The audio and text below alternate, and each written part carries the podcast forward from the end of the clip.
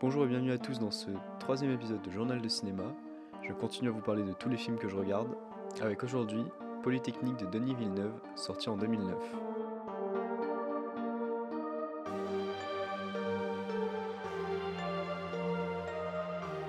Polytechnique est un film du réalisateur canadien Denis Villeneuve et qui retrace les événements survenus en 1989 à l'école polytechnique de Montréal. Une fusillade commise par un élève et entraînant la mort de 14 jeunes femmes et le suicide de 4 autres personnes suite à leur traumatisme. Vous l'aurez donc compris, ce n'est pas une comédie, et c'est donc l'avant-dernier film de la période canadienne de Denis Villeneuve qui précède Incendie qui va lui permettre de faire le grand saut à Hollywood et le faire connaître internationalement. Pour rappel, donc Denis Villeneuve, il a fait Blade Runner 2049, Enemy, Prisoners, Sicario ou encore Premier Contact que je vous recommande, que j'ai un film que j'apprécie beaucoup dans sa filmographie. Mais si on est loin des intrigues à rebondissements qui feront la marque de ses films suivants, et on va plutôt s'attacher à raconter fidèlement un fait divers qui a marqué l'histoire du Canada. Et pour mettre en scène ce fait divers, Denis Villeneuve prend le parti de raconter la tuerie à travers trois points de vue. Donc en premier celui du tireur, et puis celui d'un étudiant Jean-François et de Marianne, une étudiante.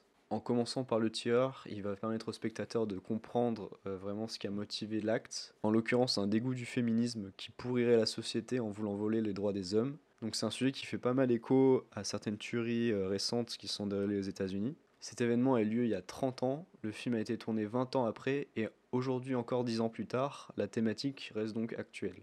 Et c'est difficile en 2019 euh, de ne pas y voir une piqûre de rappel intéressante du niveau de violence que peuvent engendrer des discours de haine et de certaines idéologies extrémistes, tant on sort ici du cas de l'adolescent mal dans sa peau et que l'accent sur l'acte politique est souligné.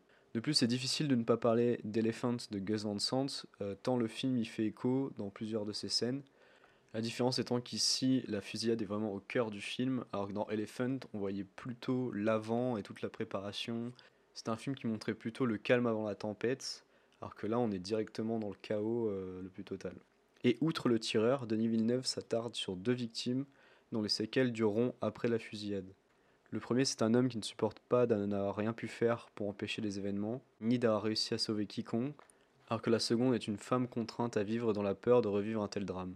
Et ces deux personnages sont intéressants parce qu'ils prouvent à quel point on peut être marqué par ces événements d'une manière similaire, mais aussi de manière très différente. Parce que finalement, ils ont vécu le même événement, mais leurs séquelles sont différentes.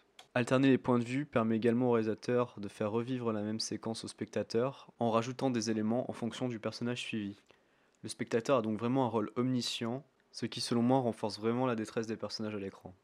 Le film fait peu de concessions dans l'illustration de la fusillade. L'objectif est vraiment de dépeindre la violence brutale de l'événement, et donc le réalisateur a choisi de faire son film en noir et blanc, ce qui va pas esthétiser cette violence, mais plutôt chercher à l'atténuer.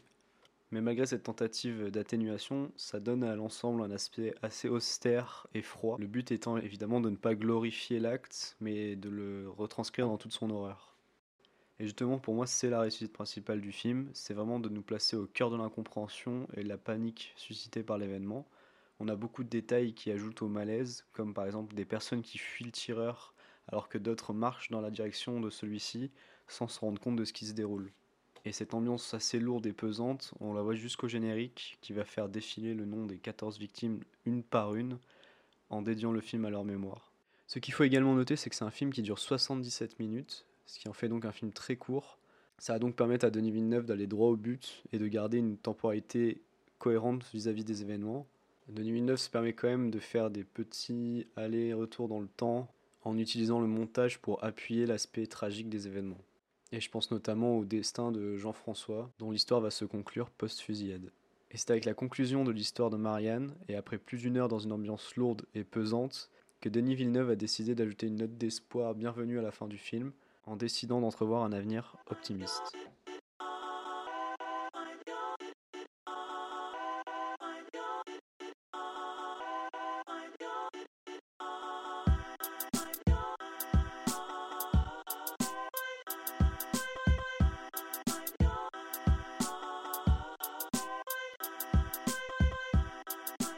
Et donc pour conclure, est-ce que je recommande ce film?